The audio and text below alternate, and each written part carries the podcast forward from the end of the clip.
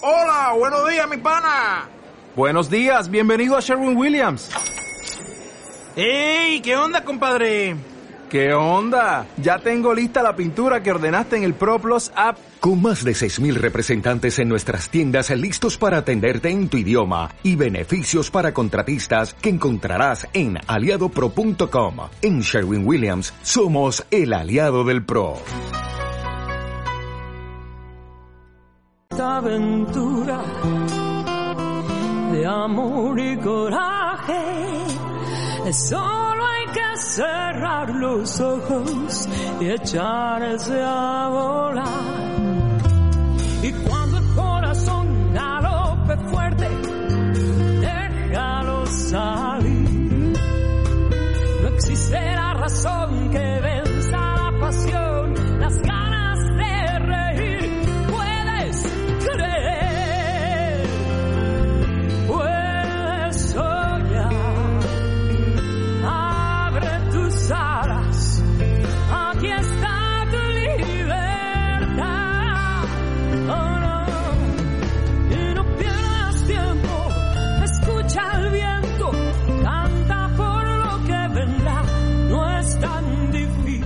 Bienvenidos a un nuevo programa de Hudson en el aire. No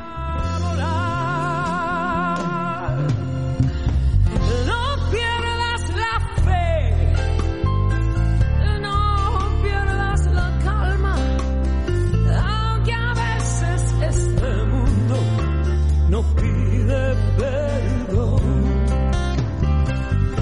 Gritan que te duela.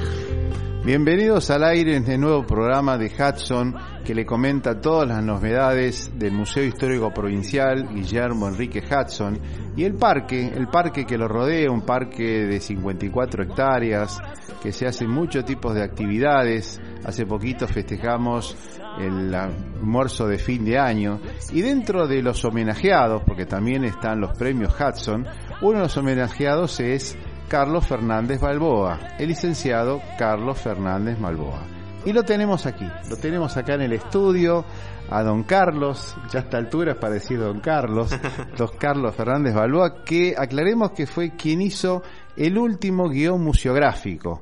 Es como si fuera el guion de, de un museo que tenía ya unos cuantos años, está bastante antiguo, se lo remodernizó y se hizo un nuevo guion museográfico que se inauguró el 4 de agosto del año pasado, del 16. Hace ya un año, sí, cómo Y- pasa el tiempo. Y es de tu autoría.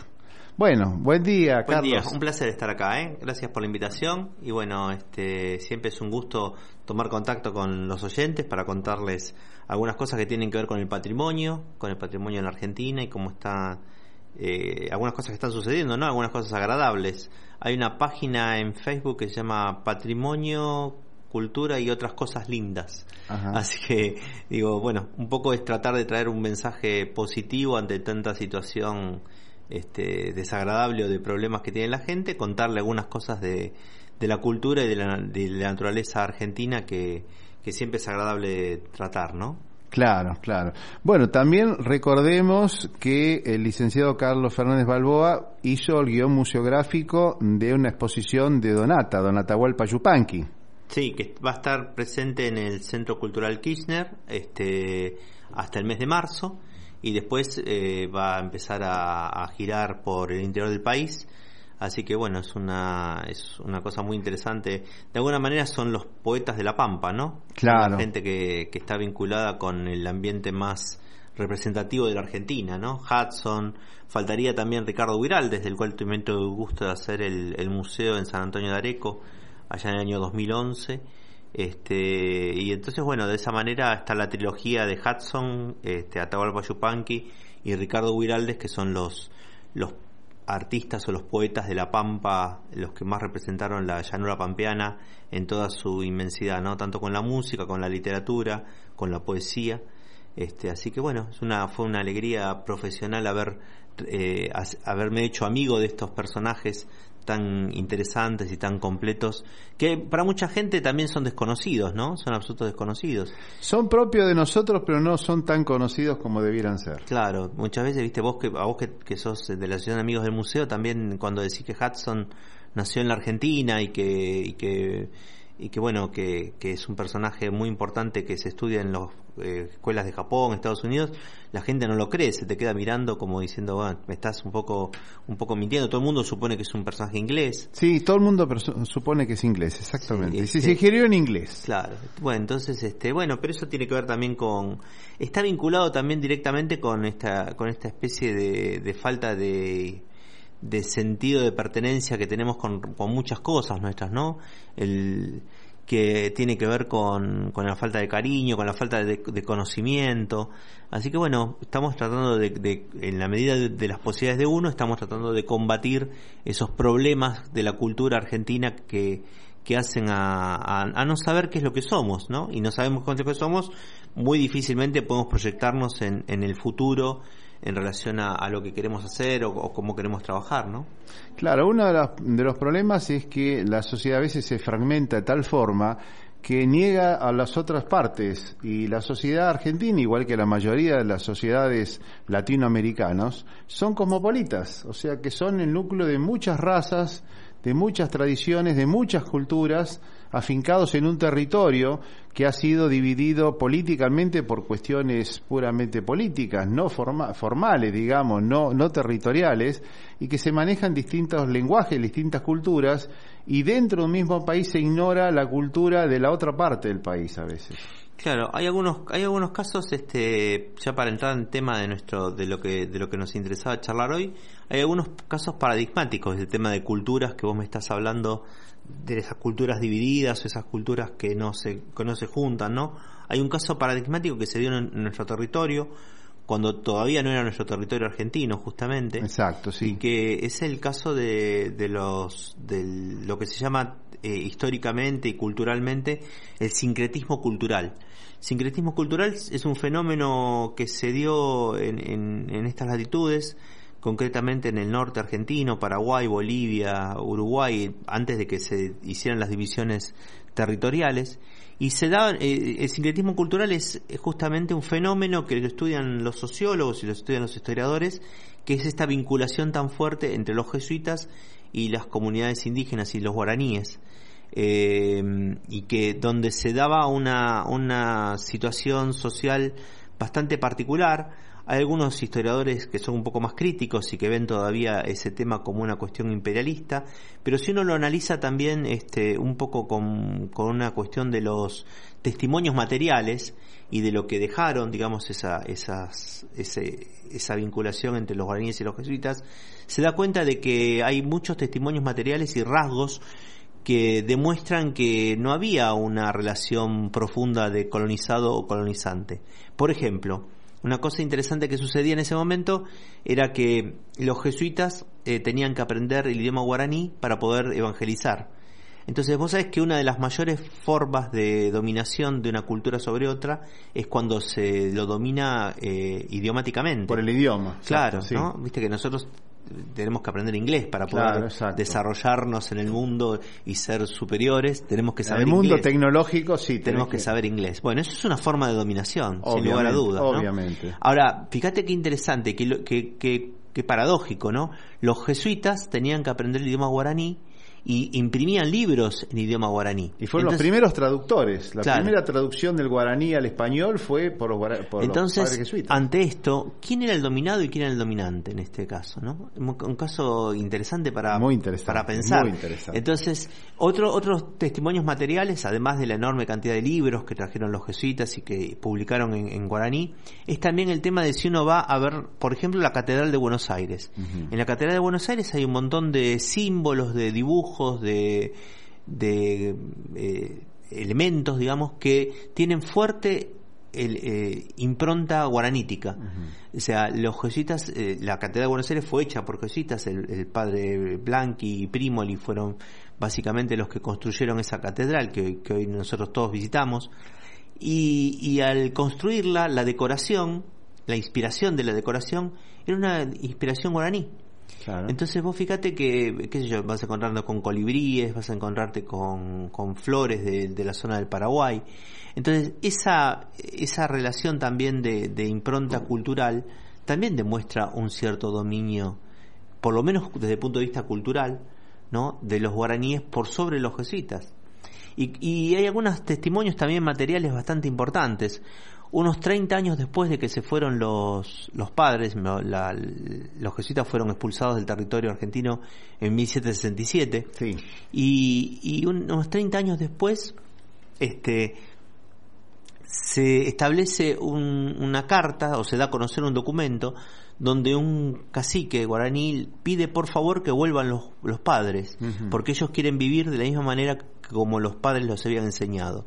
Los bandeirantes y los, los primeros este, mm, que, ocuparon el territorio después de que se fueron los jesuitas, de alguna manera lo que hicieron fue desmembrar o destruir toda esa forma de convivencia relativamente pacífica que se establecía en el territorio de las misiones y, por supuesto no, no comprendieron ni se molestaron nunca en entender la filosofía guaraní ni la forma de vida de los guaraníes ni, ni la cosmovisión digamos que, que los jesuitas sí habían entendido muy bien y que habían conseguido de alguna manera compatibilizar con, con esta idea de, de la, de la eh, información religiosa, ¿no? Claro, hay un libro muy interesante que es La Arcadia Perdida de Cunningham Graham que describe a los padres jesuitas con los guaraníes yendo a trabajar tocando una flauta, cantando Sí. y estableciendo pautas muy rígidas, pautas de trabajo, pero también pautas de descanso, pautas religiosas, y los guaraníes se adaptaban perfectamente bien a esa tradición. Don Roberto Cunningham vino a la Argentina en 1870, justo poco tiempo después que habían asesinado a Urquiza. Y después habrá ido a las misiones del Paraguay en el 71, 72. Y él cuenta, porque dice que no, él mismo lo dice, que no llegó escrito nada, no notó nada, sino lo que se recuerda, que los, la gente grande de esa época, los viejos de aquel entonces, extrañaban a los padres jesuitas por tradición oral, que es como que antiguamente se, se vivía mejor de como se vivía en 1870. Claro. Ahí, vos sabés que yo, otro de mis trabajos, bueno, un museólogo en la Argentina tiene que tener muchos trabajos, ¿no? No, no puedo tener uno solo porque si no te, te morfan los, los piojos. Eh, uno de mis trabajos es en el Ministerio de Cultura de la Nación, en el programa de misiones jesuíticas, justamente. Por eso Hay un programa de misiones jesuíticas. Hay un programa que se llama Itinerario Cultural de las Misiones Jesuíticas, que es un programa del Ministerio de Cultura, de que depende de la Dirección de Bienes y Patrimonio Cultural del Ministerio de Cultura. Ahí- ahí donde se dirigido escribieron por los libros. dirigido por Claudio Acabuli, sí, Ajá. sí.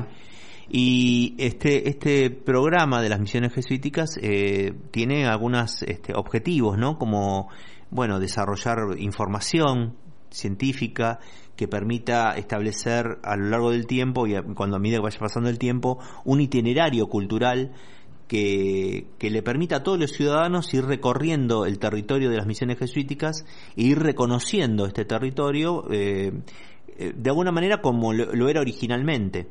Sacarnos un poco la estructura mental de, países, de, lugares, sino pensarlo a nivel territorial, pensarlo exactamente como lo habían pensado los jesuitas justamente, ¿no? que era un enorme territorio eh, productivo, un enorme territorio cultural, eh, y ir mostrando de- desde el punto de vista de la cultura del turismo también este territorio que eh, es verdaderamente increíble y que algunos países que están vinculados con esto como el caso de Brasil o como el caso de, Paraguay lo aprovechan este bastante inteligentemente también no nosotros est- estamos en ese en ese camino. En la Argentina tenemos eh, vestigios o, testimonios materiales de la cultura jesuítica tanto en Ríos como en Corrientes como en Misiones.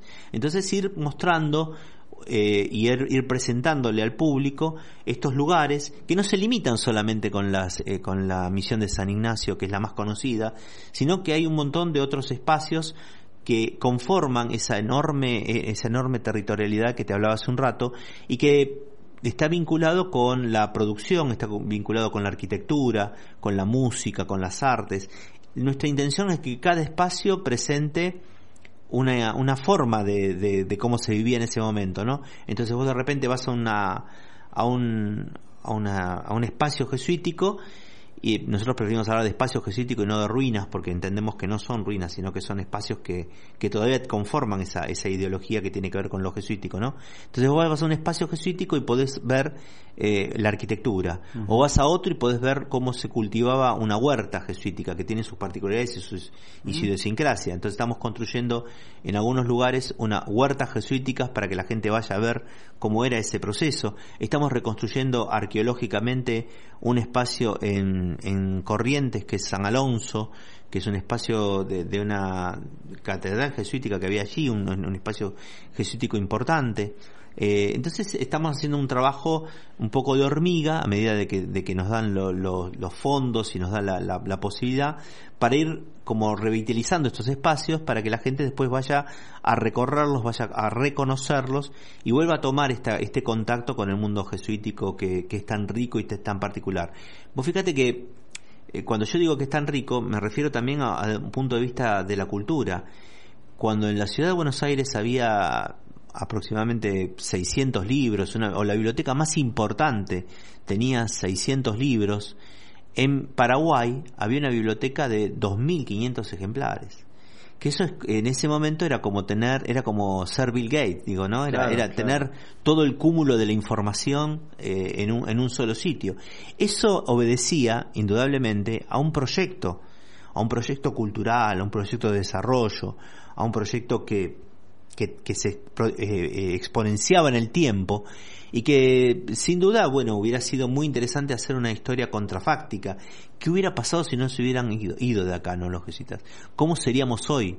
¿Cómo sería nuestra cultura? ¿Qué hubiera pasado con Paraguay? Vos sabés que Paraguay hubo do- dos situaciones eh, terribles que, que de alguna manera este, condenaron de alguna manera a la República del Paraguay. Una fue eh, la expulsión de los jesuitas y la segunda fue la guerra de la Triple Alianza, ¿no? que, que Que destruyó todo destruyó todo y porque Paraguay eh, se, se exponenciaba en ese momento como una enorme, increíble potencia a nivel internacional. Entonces, haciendo un, un poco de historia contrafáctica, ¿qué hubiera pasado si, no? Si hubieran estado... Y es también muy lindo llegar a los lugares y jugar a eso, y ver cómo funcionaba una imprenta, y pensar que las imprentas fueron traídas desde Europa hasta el Río de la Plata, hasta, hasta toda la zona de... de- Y llevarla a esa zona. y llevarlo a esos está- lugares, ¿no? Y, y poder ver y observar eso y, y ver que se producían libros en esos lugares, ver que había verdaderamente que- un- una mm, una forma de convivencia muy importante porque imagínate que seis o siete jesuitas en cada lugar Exacto, tenían un de- tenían el desarrollo de- manejaban el desarrollo de unos 2000 o de 3000 este guaraníes. Entonces eh, había como, como una innecesariamente una convivencia, una connivencia de poder desarrollar una cultura que los involucrara y que los eh, hiciera participar de un proyecto común, que era ese proyecto que, que existía, ¿no? que era, que era interesante y que era para desarrollo en el futuro. Todo esto es lo que nosotros queremos mostrar cuando uno llega a un sitio y ve solamente piedras, o ve solamente piedras comidas por la selva, o puede descubrir alguna talla jesuítica, o puede descubrir alguna cuestión esto va más allá de lo evidente. Digamos, lo que queremos mostrar es cosas que son más allá de lo evidente, más allá de lo testimonial, que son historias verdaderamente increíbles que se dan en, lo- en los lugares y que bueno, desde, desde el Ministerio de Cultura queremos este, desarrollarlas, queremos mostrarlas. Hay algunos eh, ejemplos también a seguir. Por ejemplo, el, el programa se llama Misiones Jesuíticas del Paraguay, Moxos y Chiquitos, Ajá, porque claro. también incluye a las misiones de, de Bolivia. De Bolivia. ¿no? Y en Bolivia hay un algunos ejemplos a seguir que tienen que ver con con el, el desarrollo de la música. En Bolivia justamente se encontraron partituras y entonces a partir de esas partituras eh, muy antiguas se empezó a trabajar eh, la música. Había compositores bolivianos. Claro, claro, Exacto. exactamente. Entonces eh, se empezó a trabajar y entonces se hace un espectáculo increíble de, de música eh, que, que es un atractivo cultural y turístico in- inusitado para toda la región y eso ha generado también la, la posibilidad de que haya luthiers, de que haya eh, escuelas de música, escuelas de chicos que aprenden a, tocar instrumentos musicales, que aprenden a hacer luthiers y bueno, todo eso genera también desarrollo económico, desarrollo regional. Eh, nosotros queremos que la cultura es producción también. La cultura es una forma de producción, es una forma de, de producir a partir de, de cuestiones que hagan a- a- no solamente al enriquecimiento de las comunidades, sino también a- al enriquecimiento del turismo. Eh, hay, hay un interés muy grande para poder desarrollar este tipo de, de- de trabajos en, en distintos lugares, ¿no? Y bueno, y hacer eh, actos y, y ceremonias y, y desarrollar a la gente que vive en los lugares con esta con esta idea, ¿no? Vos antes nos contaste que el desarrollo de las misiones jesuíticas, tanto en Paraguay como en Brasil, era diferente de la Argentina. Vos estuviste en Paraguay, en las misiones jesuíticas de Paraguay. La Sí. mayor parte de las misiones jesuíticas estuvieron en territorio argentino, creo que son 15. Paraguay hay 7 u 8, pero vos me dijiste que tenían una forma distinta a la Argentina. ¿Cómo, cómo lo viste vos? No, lo que es distinto es la construcción. Perdón. Lo que es distinto es la construcción, digo. Lo que es impresionante es, eh, hay mucha crítica con- eh, desde el punto de vista de la preservación patrimonial de los arquitectos eh, patrimonialistas, ¿no? Con respecto a las construcciones que se han hecho en Paraguay.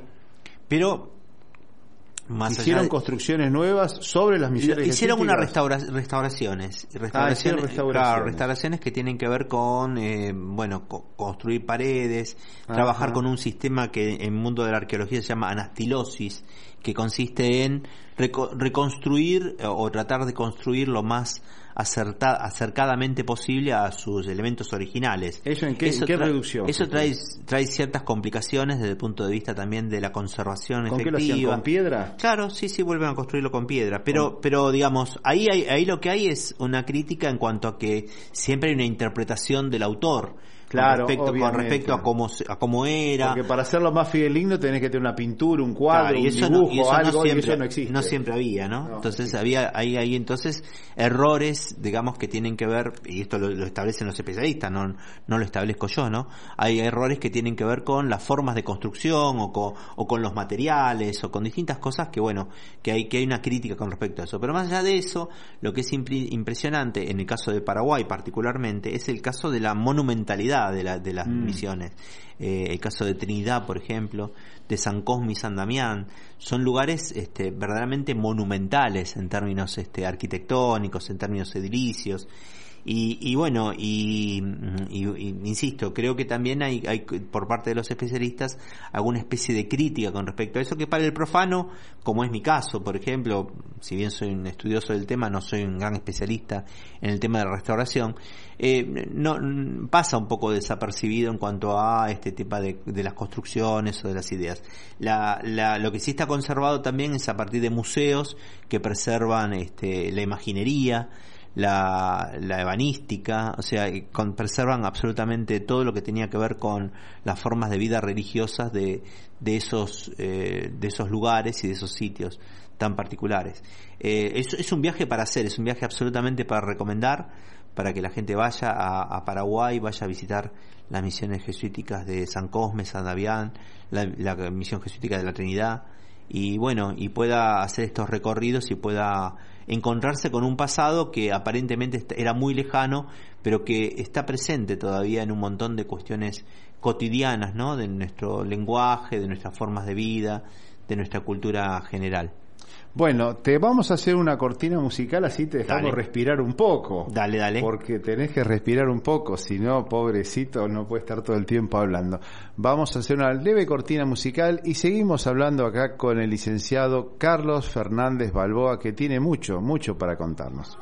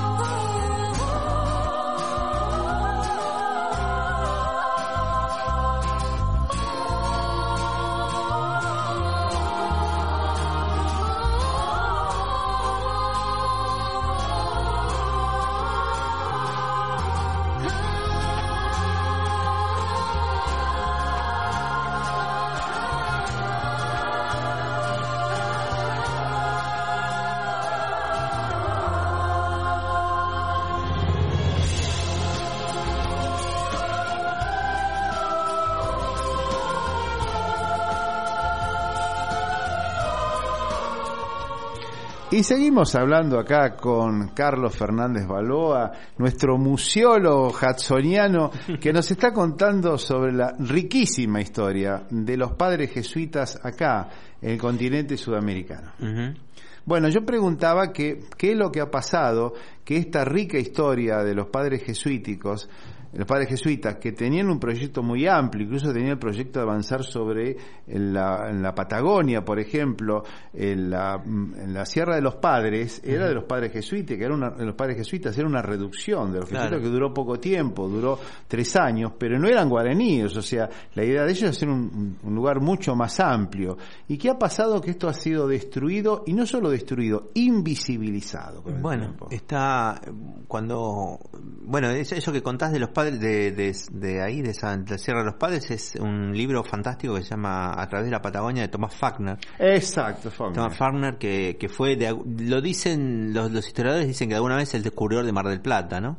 Este, Y sí, la, la, la, la- la laguna de los padres, la gente de la laguna de los padres. La laguna de los padres de los padres jesuitas, por ahí se Claro, instaló, fue la claro. primera instalación humana que Claro, se y hizo. llegaron hasta hasta el lago Cardiel, llegaron hasta hasta la Patagonia también. Hicieron tres reducidos y querían seguir avanzando, no les Claro. dio el tiempo. Bueno, la verdad que el- vos sabés que una característica también por ahí los oyentes no lo saben, una característica del, del mundo jesuítico era que para ser jesuita vos tenías que tener un título. Vos no, no podías entrar a la orden eh, sin tener una formación o un título de algún tipo, ¿no? Folken era eso- médico, por ejemplo. Exactamente. Folken era médico. Y entonces eso hacía una diferencia sustancial porque todos los jesuitas eran eh, abogados, médicos, ingenieros, este, músicos, eh, naturalistas, eh, botánicos, bueno, digamos, distintas profesiones que hacían a las necesidades de astrónomos, hacían a las necesidades de, de, de, de la formación cultural de eso. Y eso era también un- siempre la, la cultura y la educación siempre es una amenaza para los, las, las gente de poder. Para Siempre- los dominantes. Sí, siempre la cultura y la educación es una, es una amenaza para la gente de poder. Por eso también, digamos, este, es, es- es, eh, que, viste, cuando, cuando el CONICET o el Ministerio de Educación empieza a desarrollar o empieza a crecer, la gente de poder le quita subsidios, ¿no? Le- O le quita, le quita fondos. Eh, esto se ha dado toda la vida y también, bueno, se dio en el caso de los jesuitas, que, que empezaron a competir, empezaron a competir económicamente, se convirtieron en un imperio de alguna manera muy im- impresionante desde el punto de vista económico. Y entonces este eso sumado a, a- a esa inteligencia y esa forma de desarrollo era una amenaza para, para los imperios españoles, portugueses que eh, inmediatamente intentaron este eh, des- desbaratarlo y de, y de alguna forma lo consiguieron, por lo menos en esta parte de América, eh, detuvieron, digamos, ese avance de, lo que significaba esta, esta forma de trabajo. Y bueno, eh, no digo si- que se haya invisibilizado totalmente, porque por supuesto la orden continúa existiendo, pero con mucho menos este poder o con mucho menos idea. Vos pensás, por ejemplo, eh, lo del poder también es relativo. Estoy Durante un tiempo se estoy le, pensando- se le expulsó y no se le permitió. Después se le permitió cuando ya se le habían sacado Claro, estoy todos los pensando, por ejemplo, que Francisco mismo es, es este jesuita. El padre Francisco, el, pa- el papa. es el, prim- el primer papa jesuita y es de alguna forma invisibilizado en la Argentina. Claro. En claro. Argentina no se le da bola. claro. Y es el primer papa, eh, no solo argentino, obviemos que es argentino, el primer papa jesuita. Sí, claro, claro. Entonces vos fijate que... Y tiene un poco las ideas jesuitas Sí, por supuesto, por supuesto, un poco no, bastante. Entonces vos fijate que hay como una, una idea bastante este, desarrollada en, cuanto a al tema de detener, eh, lamentablemente, ¿no? Detener el desarrollo o el desarrollo cultural, bueno, que había en ese momento y, y bueno, eso, hay, hay una película que mucha gente de mi generación la había visto, la conocen, con Robert De Niro y, y- y otros actores muy importantes, que después se convirtieron también en muy importantes, que es La Misión La misión. sí. con la música de Ennio Morricone también. Es una película muy bonita, muy linda. En el año este, 87 se filmó en las cataratas del Iguazú, justamente. Eh, por pocos días yo no, no, no estuve viendo la, filmación porque llegué cuando ya se habían ido a, a las cataratas, pero es una película que si bien tiene algunos algunos errores este o algunas licencias este poéticas que tienen Claro, que ver es con, una interpretación con- con- con para la filmación. ¿no? Es es da una idea bastante acabada de cómo fue el proceso de... Pero hay una, hay una Y vos cosa- me decías que eso fue hecho en base al libro La Arcadia Perdida. Sí, sí, sí. Fue Justamente hecho- que está de hablando. hecho, de hecho de dice, Roberto hacia, el final de la película, dice, em, tomado en base a una, una novela de Roberto Corrigan Graham, La Arcadia Perdida. Eh, pero también te quería contar otro, otro tema, que es que eh, yo trabajo junto con un historiador muy reconocido, que es Alfredo Fénix, que vive en Misiones, vive en, la- en Posadas, y que es uno de los más importantes historiadores, y él eh, hace un análisis muy interesante del, de qué pasó con los guaraníes cuando después eh, se, se fueron las misiones, cuando desaparecieron las misiones, qué fueron de esos guaraníes, cómo se fueron distribuyendo en el territorio. Y él tiene un análisis muy interesante que es que las poblaciones, algunas poblaciones, sobre todo de corrientes, eh, son eh, eh, descendientes directos en sus formas, en sus costumbres, en sus formas religiosas, en su, en su vinculación social, son descendientes directos en la actualidad de esas comunidades guaraníes. O sea que de alguna forma eh, la, la visión jesuítica y la idea jesuítica no se perdió, se, se mantiene de una manera intangible en, en las comunidades del- de algunos poblados de Corrientes y que, y que se va manteniendo allí eh, eh, y, y se va como retroalimentando eh, esta, esta idea de lo, de lo guaranítico y de lo, y de lo, eh, de lo vinculado fuertemente con la tierra, ¿no? Yo había leído que la, la lengua guaraní era muy usada incluso hasta 1850, porque había mucha gente de origen guaraní, y fue proscripta en un momento dado. De ahí que aparecieron nombres españoles a descendientes de guaraníes, que nada tienen que ver con el español, absolutamente, que eran guaraníes, pero se les prohibió primero hablar su lengua y después tener apellidos que tengan que ver con los guaraníes. Eso fue recién a partir de 1850 o un poco más que fue prohibido. Pero hasta ese momento, en el periodo de la Revolución y en las, en las épocas posteriores, todavía se seguía hablando guaraní. O sea, y obviamente al hablarse guaraní se tenía que escribir en guaraní para divulgar lo que pasaba. Bueno, y afortunadamente el Paraguay tiene como su lengua O- este, oficial el guaraní. el guaraní, ¿no? Co- cosa que Exactamente. también, Que eh, es muy dulce el es- guaraní. Es, maravilloso. Es una lengua absolutamente dulce, es hermosa. Es maravilloso, es maravilloso y además este y además bueno, nos permite preservar una cosa tan interesante como es el patrimonio intangible que es el de las lenguas. El de las lenguas. No, las lenguas eh, también son eh, las lenguas como mm, los animales, eh, algunas muchas lenguas están amenazadas de extinción. En la Argentina hay tenemos por lo menos cuatro lenguas que están amenazadas de extinción, están dentro de la lista de las especies de, de lenguas eh, que se pueden perder porque ya se pierden, ¿no? ¿Cuáles Y bueno, una es el, el Yeknam, la lengua de los de los eh, de los yámanas en Del Tierra el del Fuego. Tierra del Fuego, el, el los yámanas, eh, un, un tipo de lenguaje que es el Kakán, que es una lengua eh, anterior a, a- al quichua, digamos, Sí. ¿no? Que sobre la que se fundamenta el quichua, pero que no que no está relacionado con eso. Y, y otra es la lengua que utilizaban los eh, con una quena, también una, una comunidad de tehuelches en, en, en la Patagonia. Eh, son lenguas que se pierden porque la gente ya no las utiliza y porque, bueno, todo lo que no se utiliza desde el punto de vista del patrimonio se va como como desdibujando, como perdiendo, ¿no? Eh, afortunadamente con el guaraní eso no pasa. Eso no pasa, Hay, si bien hay, hay un también hablando con, con gente del Paraguay en, eh, hay una unificación del guaraní, ¿no? Porque también el guaraní tenía Tiene, matices. tiene matices y tiene según las zonas. Por ejemplo, Claro. el, guaraní, el Paraguay o el guaraní de Asunción no tiene nada que ver con el guaraní que se habla en Corrientes. Porque en Corrientes Claro. también se habla guaraní. Sí, claro, claro. Pero es distinto. Claro. Muy distinto. Entonces, muy bueno, tratar de mantener. ¿Y todo esto por qué es importante? A ver, yo, yo quisiera cerrar esta charla con vos, Santilio, para, para explicarle a los oyentes por qué es importante todo esto de lo que hablamos siempre, que dice, pero ¿qué importa los jesuitas? ¿Qué tiene que ver el Sí, eso es lo guaraní? que dice mucha ¿Qué gente. importa? Ver, ¿qué- qué respuesta ¿Qué le das? interesa? Miren, yo lo que les digo es que los jesuitas, Hudson, eh, Atahualpa Yupanqui, la- las lenguas indígenas, todo esto lo que hace básicamente, fundamentalmente, es hacernos más ricos. Digo, Claro, nuestra vida, nuestra vida, nuestra vida es más rica en la medida en que tenemos la posibilidad de poder acceder a todo este tipo de cosas. Y es mucho más pobre cuando, cuando no accedemos. No, no, no somos más pobres porque no tenemos un auto o porque no tenemos la última, la- el último celular. Somos más pobres porque no tenemos la posibilidad de acceder a este tipo de cosas que nos enriquecen y que nos convierten en, en seres cu- culturales que como argentinos también, nos permiten llevar esta, estas ideas o esta, estas historias al, al resto del mundo. Esto también forma parte de nuestra riqueza como argentinos. Esto es lo que, esto es lo que nosotros podemos exportar.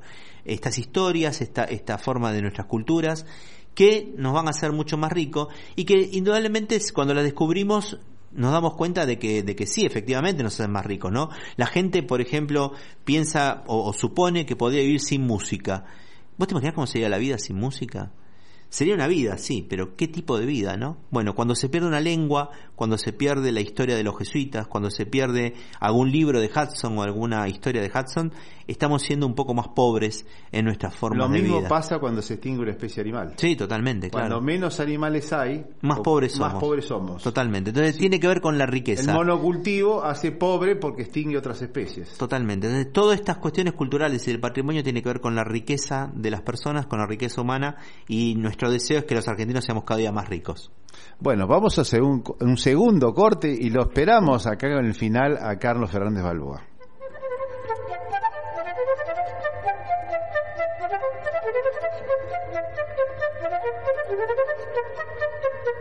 Thank you.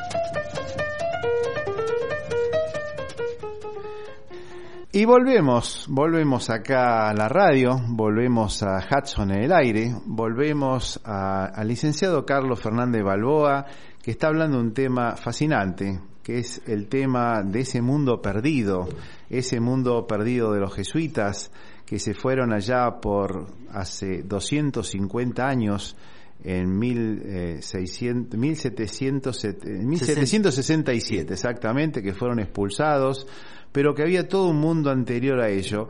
Y yo le iba a preguntar una de las últimas preguntas, porque acá el licenciado se tiene que ir, pero ¿qué relación hay entre los jesuitas y Guillermo Enrique Hudson o William Henry Hudson? Y la relación tiene que ver con justamente esta vinculación, esta amistad que tenía Hudson con... Bueno, dos cosas creo yo, ¿no? Pero eso es totalmente libre. Eh, Hudson era muy amigo de Roberto Cunningham Graham y Graham había eh, viajado y había estudiado el, el mundo jesuítico y también se había imbuido de alguna manera con esta idea socialista que tenían los jesuitas, ¿no? Claro, hay quien dice que el mundo de, lo- de los jesuitas es un mundo socialista. Sí, sí, que yo- es una yo ta- especie de protocomunismo de su manera, Sí, porque sí, yo- yo eran un tengo- imperio, pero ellos vivían muy humildemente. Yo tengo esa teoría también. ¿no? Incluso el padre Francisco, yo he visto donde él estaba en una ciudad en Santa Fe, donde eh, trabajó como profesor en Santa Fe, tenía simplemente una camita, una cama y una mesita de luz y nada más. O sea que vivía pobremente, humildemente. Sí, sí, claro. Yo, yo tengo un poco esa teoría, ¿no? De que había como una idea socialista. Cunningham Graham fue también un- También fue socialista. también fue socialista, ¿no? Y- Exacto, y, sí. yo creo que Hudson, conociendo los amigos de Hudson también, eh, estudiando un poco los amigos de Hudson en Inglaterra, también tenía algunas ideas que tenían que ver con lo socialista, con lo, con lo humanitario, ¿no? Con la vinculación, con esta idea de, de- del bien común, digamos, ¿no? Del desarrollo económico hacia el bien común. Entonces, bueno, eh, me parece que la, la vinculación viene por ahí, ¿no? Yo no, no tengo registrado en ningún libro de Hudson donde él hable específicamente del mundo jesuita, pero sí eh, a través del espíritu y a partir de la, de la vinculación de Hudson con, con Hunningham Graham, me parece que había una historia jesuita y por eso también este espacio que vos me diste hoy en este, en este ya casi terminando el año para poder este, charlar sobre estos temas que no tienen mucho espacio en los medios, ¿no? Convengamos que que no que la gente no está desesperada por saber qué pasaba con los jesuitas. Sí, incluso a mí me llama la atención que durante todo el año, dije 250 años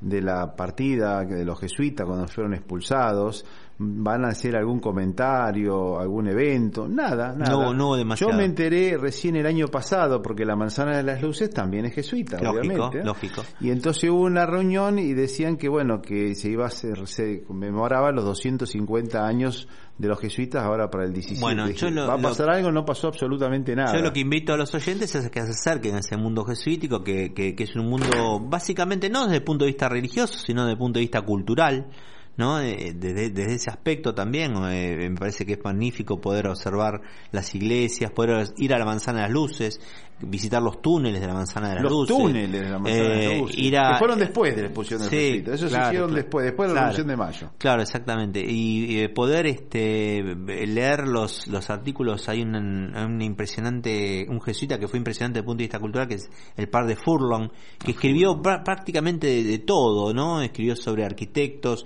sobre artesanos, sobre naturalistas. Tiene varios libros dedicados a los jesuitas en determinados momentos, ¿no? Nuestros primeros naturalistas, nuestros primeros arquitectos fueron jesuitas. Sí, Entonces, sí, este, de alguna manera eh, les pido a, a los oyentes y a los argentinos en general que nos vinculemos con esta historia porque es una historia que tiene que ver con nuestra identidad, con nuestra cultura, con nuestra forma de, de ser, aunque no, lo, aunque no lo veamos o no lo pensemos así, tenemos mucha vinculación con eso y es una oportunidad, como decía hace un rato, antes de que, de que fuéramos al corte, de, de ser un poco menos pobres.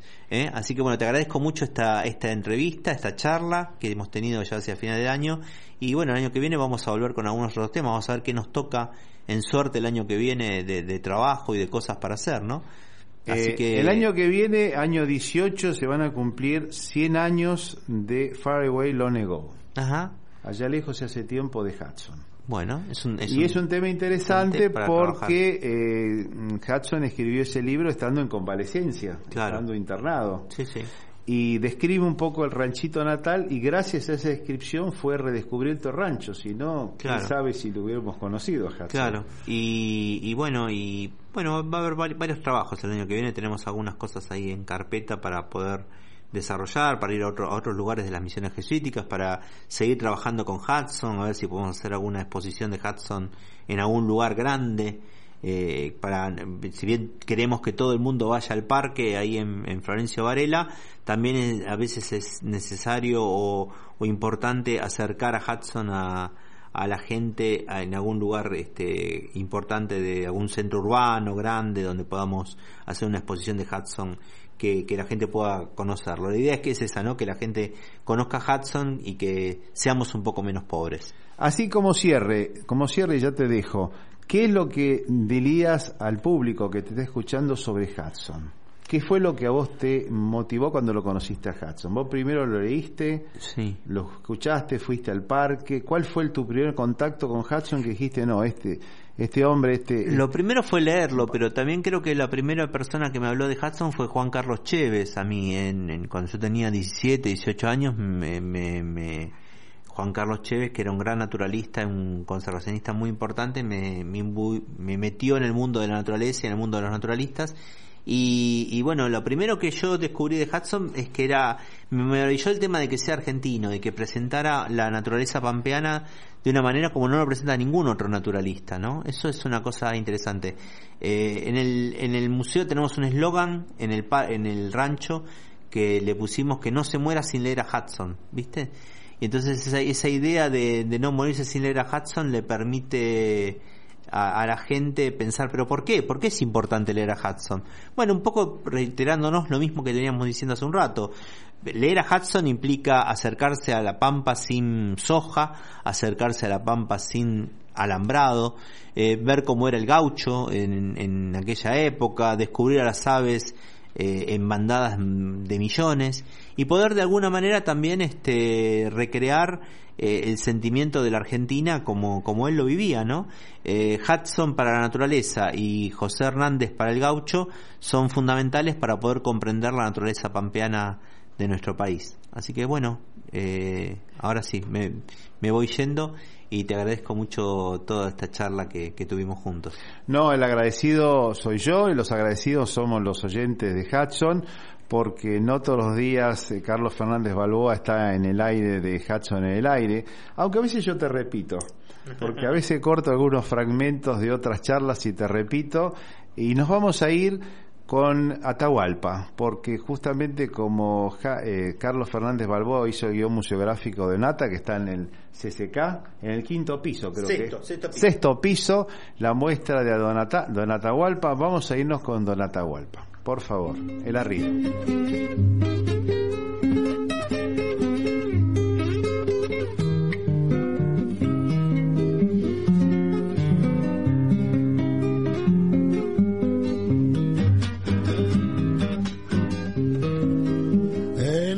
Las arenas bailan los remolinos.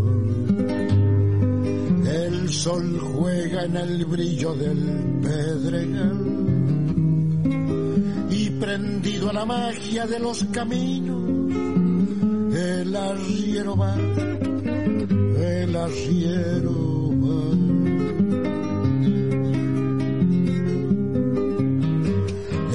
bandera de niebla su poncho al viento. Lo saludan las flautas del pajonal. Y animando a la tropa por esos cerros, el arriero va, el arriero va.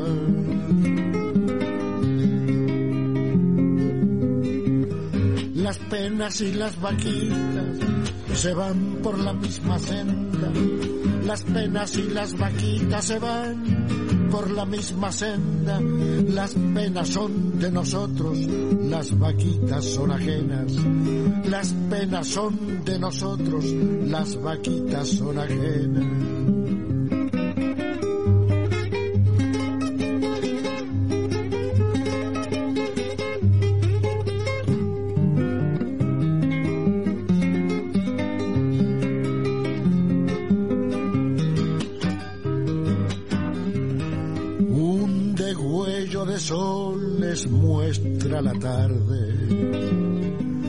Se han dormido las luces del pedregal. Y animando a la tropa, dale que dale. El arriero va, el arriero va.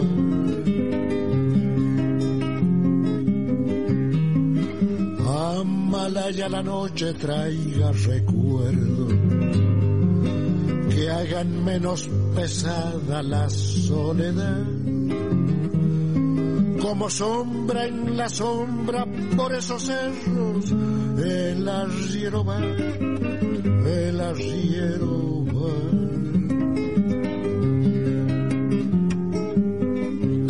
Las penas y las vaquitas se van por la misma senda.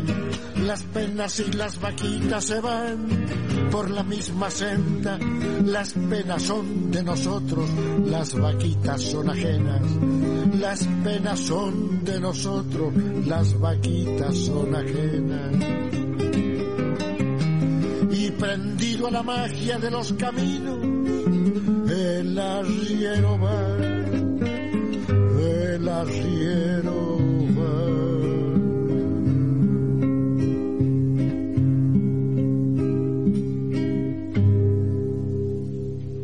Y volvemos, volvemos acá con el programa de Hudson en el aire.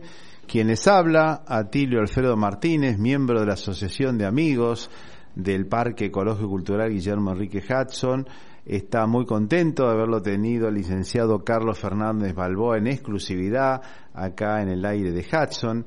Y le recomendamos que, bueno, el parque todavía se puede visitar los fines de semana, sábados y domingos se puede visitar. Y los días de enero habrá una guardia para que, para que ustedes puedan recorrer el parque. Eh, le recordamos que el parque es un parque de 54 hectáreas, un parque grande, que tiene en su núcleo al Museo Histórico Provincial, que es un ranchito que tiene 200, entre 250 y 300 años, que según el mismo Hudson decía 50 años antes de que él naciera, nació en el año 41, pero puede ser un poco más, y cuando se hizo un cateo se encontraron ladrillos de adobe pegado con barro. Y esto le da un poco la antigüedad a este ranchito. Este ranchito es un ranchito antiguo, es un ranchito chico, pequeño, son tres piezas, son tres piezas de total cuatro, cuatro y medio por doce de largo. Y la característica principal que tiene este ranchito justamente es el tema que tiene techo de tejuelas de, de alceto balsámico. ¿eh? abeto balsámico norteamericano, porque eh, Hudson, por supuesto, cuando el padre de Hudson cuando vino le cambió el techo. Presumimos que antes sería un ranchito con teja, con paja. Pero Hudson, como venía de la zona de, de Boston, del norte de Estados Unidos, le puso tejas de madera. Y esto es la característica, ¿no? Esta es un poco la característica de ese ranchito por el cual fue redescubierto este ranchito, porque este ranchito quedó un poco olvidado, fue redescubierto cuando vino eh, Tagore. Eh, Tagore fue premio Nobel de literatura y vino al país y bueno, dijo que conocía los escritos de un gran escritor argentino que era William Henry Hudson. Tagore era hindú y hablaba perfectamente inglés y había leído la obra de Hudson en inglés. Y en base a esta obra había leído un libro famoso que era Far Away and Long Ago que es allá lejos y hace tiempo donde en la primera parte en el capítulo 1 describe justamente cómo era este, este ranchito y lugar donde él había nacido. Así que bueno esto es un poco el origen de, de lo que pasaba con, con el ranchito de Hudson. Bueno, eh, en, esto es para recordar que sigue abierto el Museo Histórico Provincial eh, Hudson en verano con una guardia para que esté y les vamos a contar algunos consejos, algunos consejos ecológicos a la hora de vacacionar.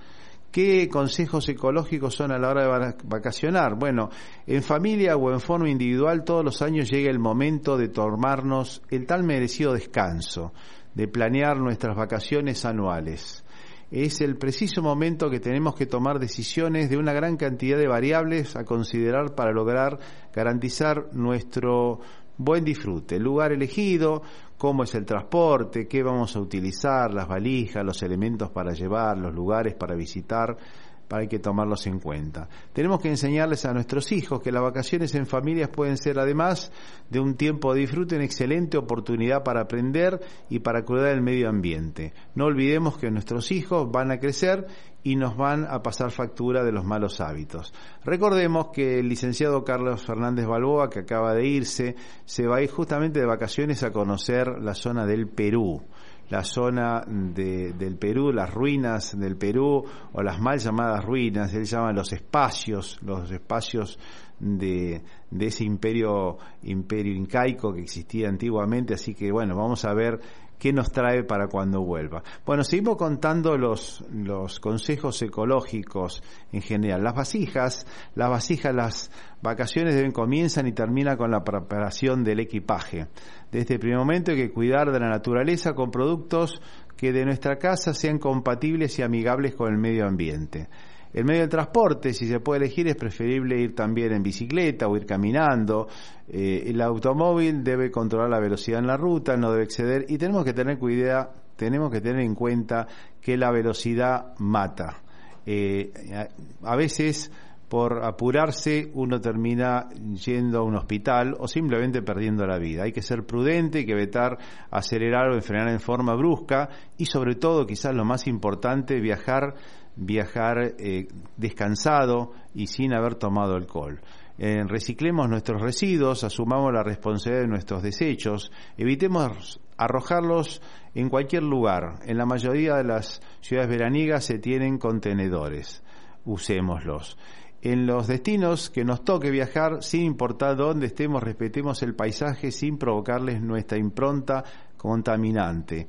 Tratemos de no contaminar eh, lo que vemos porque después se transforma el lugar de veraneo en un simple lugar eh, lleno de, de residuos. Y bueno, por supuesto que destruimos el entorno, ese lugar que fuimos a descansar y lo transformamos, lo transformamos en, en un pequeño basural que después tiene que limpiarlo. Bueno, también debemos preservar la economía regional, no contaminemos, no destruyamos los espacios naturales. Muchas personas dependen económicamente de ellos. Y tomemos decisiones correctas a la hora de comer, tratemos de cambiar un poco nuestra cultura gastronómica en vacaciones, debemos privilegiar los, los alimentos preparados con ingredientes y materias primas del lugar no, no recojamos muestras, a veces vamos a lugares y nos llevamos muestras de lo que vemos, de piedritas y demás, y estamos destruyendo un poco el entorno, aprendamos a valorar la fauna y la flora del lugar. Es una buena mm, sugerencia para los adultos conseguir algún libro que brinde información sobre la naturaleza, la, flora y la fauna autóctona del lugar que estamos visitando. También es importante aprender un poco de historia, interesarse en la historia de cada lugar, de cada región que visitamos, arremos el agua, seamos responsables con la misma, probemos los productos locales, respetemos la cultura local y tengamos en cuenta con los niños también que para jugar en la playa puede optar por juguetes, elementos construir en arena o lugares más, más naturales. Y sobre todo la protección solar, por supuesto. Bueno, ya estamos llegando casi al cierre, pero eh, ya estamos llegando al cierre. Bueno, acá nuestro operador nos dice que Hudson en el aire ya está terminando. Yo creía que nos faltaban unos minutos, pero veo que ya está terminando. Así que nos despedimos. La semana que viene estaremos nuevamente acá en el programa de Hudson. Eh, los saludamos por las fiestas de las fiestas de Navidad estaremos todavía la semana que viene y a partir de enero vamos a cambiar de horario. A partir de enero nos vamos a ir a los días miércoles a las 16 horas. Así que Hudson en el aire para enero se muda eh, a las 16 horas los días miércoles. Pero el próximo viernes, el último viernes del año, seguimos estando aquí en Hudson en el aire. Felices fiestas, felices navidades para todos ustedes. Chao y hasta la próxima.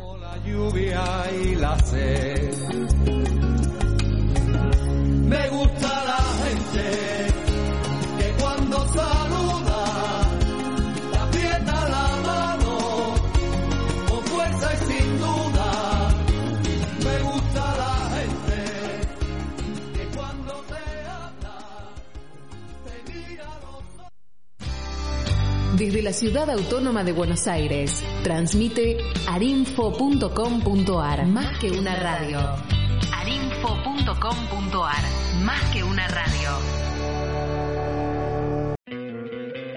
¿No te encantaría tener 100 dólares extra en tu bolsillo?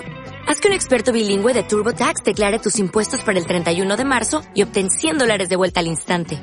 Porque no importa cuáles hayan sido tus logros del año pasado, TurboTax hace que cuenten. Obtén 100 dólares de vuelta y tus impuestos con 100% de precisión. Solo con Intuit TurboTax. Debes declarar para el 31 de marzo. Crédito solo aplicable al costo de la presentación federal con TurboTax Full Service. Oferta sujeta a cambios o cancelación en cualquier momento.